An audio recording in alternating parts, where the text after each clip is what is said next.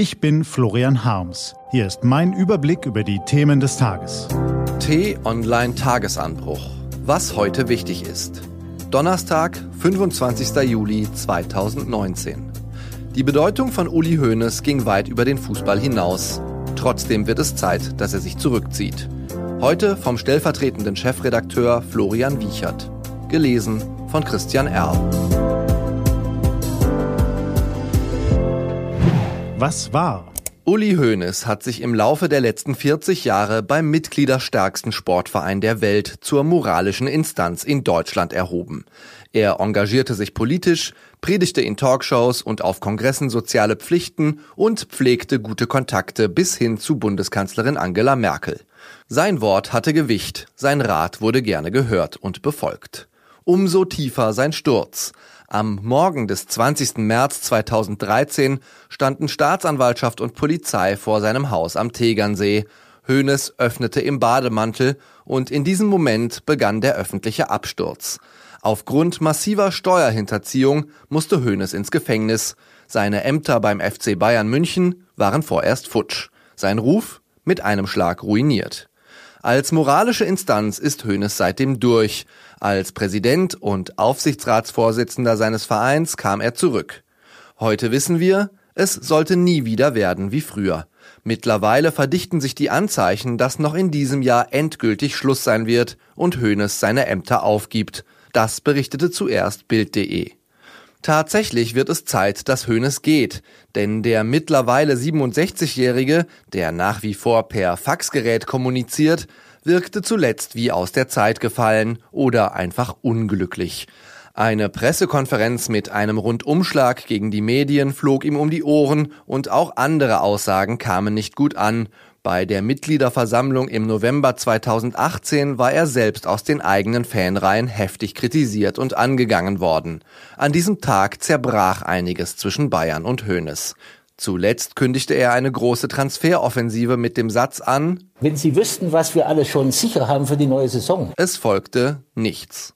Das Gespür, zur richtigen Zeit die Dinge anzusprechen, ist ihm offenbar abhanden gekommen. Das jahrelang hervorragende Verhältnis zu Vorstandschef Karl-Heinz Rummenigge irgendwie belastet. Die Nähe zur Mannschaft ist spätestens seit dem Abschied von seinem Lieblingsspieler Franck Ribéry endgültig weg. Sein Instinkt bei Personalentscheidungen überschaubar, wie die Verpflichtung des bisher glücklosen Hassan Salihamidzic zeigt.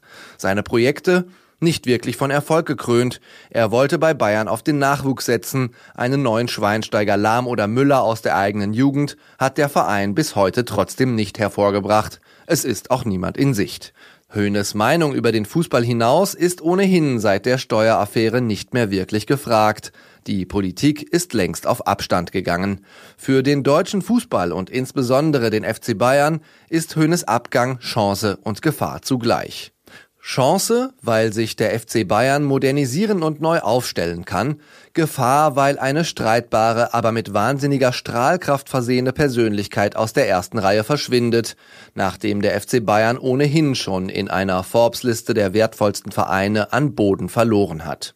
Weil es dann einen Verantwortlichen weniger gibt, für den ein Topspieler zu Bayern wechseln würde, weil ein Stück Identität verloren geht – und einer der letzten, der sich gegen den Millionenwahnsinn im Fußball gestemmt hat. Hoeneß arbeitete an seinem Erbe. Er wollte den Verein in perfektem Zustand an seinen Nachfolger übergeben, der ihn mit neuen Ideen in die Zukunft führen kann. Nun wird mit Herbert Heiner, der ehemalige Adidas-Chef, als Nachfolger gehandelt, der nur zwei Jahre jünger ist als Hoeneß und diverse Baustellen übernehmen würde. Tritt Hoeneß nun im November ab, ist sein Plan also nicht wirklich aufgegangen. Was steht an? Auf t-online.de geht's heute auch um diese Themen. Die weltbekannten Richard Wagner Festspiele oder auch Bayreuther Festspiele beginnen heute.